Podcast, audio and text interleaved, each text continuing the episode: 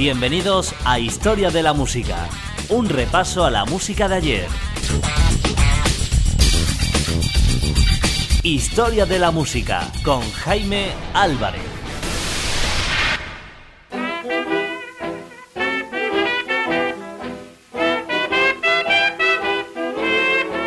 Historia de la Música, los años 20.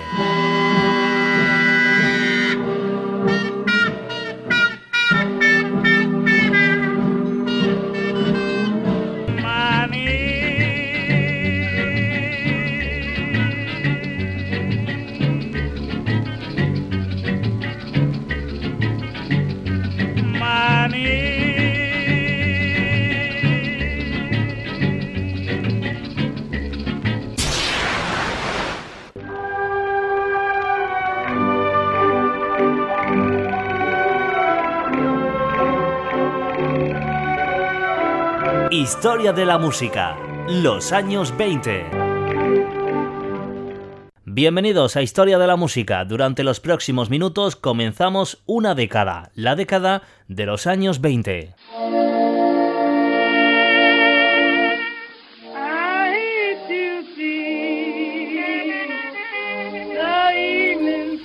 Ya está sonando de fondo el éxito de Bessie Smith, San Luis Blues.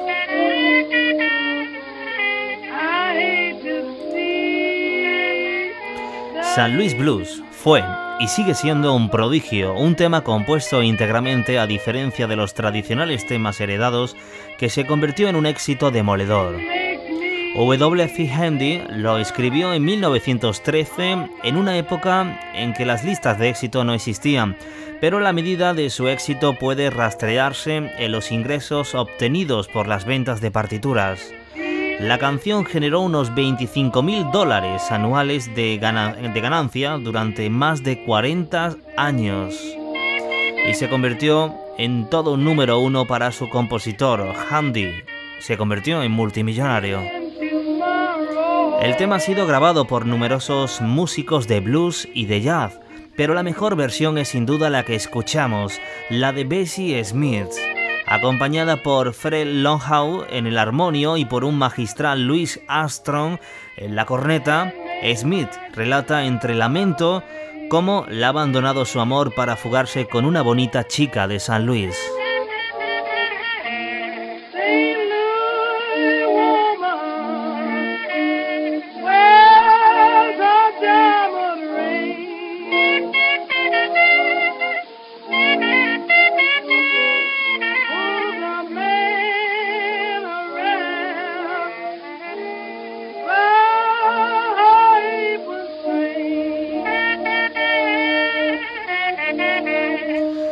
Autor de esta canción, Handy, alteró la tradicional estructura jazzística de 12 compases e introdujo en su lugar una de 16 siguiendo el ritmo de la habanera, un tiempo de acento irregular conocido como Spanish Ting, matiz español.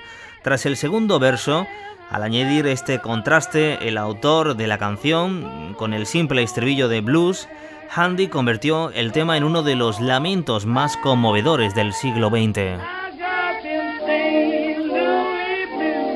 Año 1925, el éxito de Bessie Smith, San Luis Blues.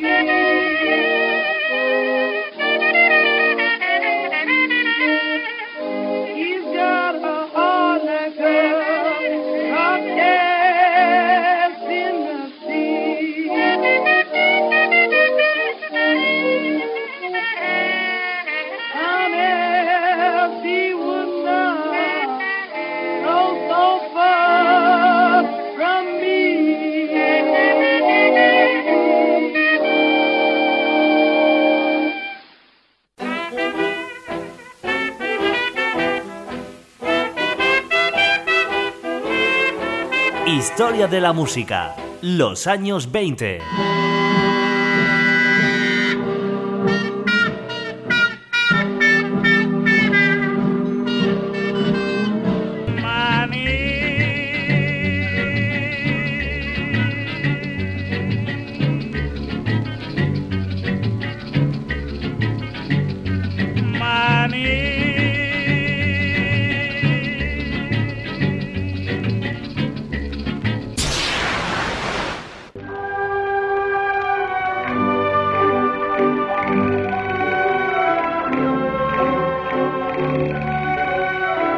Historia de la música, los años 20.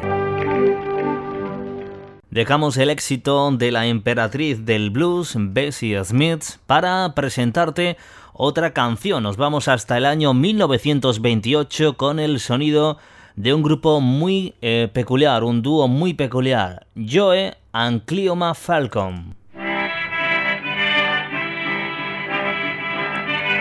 El 27 de abril de 1928, Joe Falcon y su esposa Cleoma Brooks grabaron en Nueva Orleans Alons a Lafayette, un número de baile cajún a dos pasos.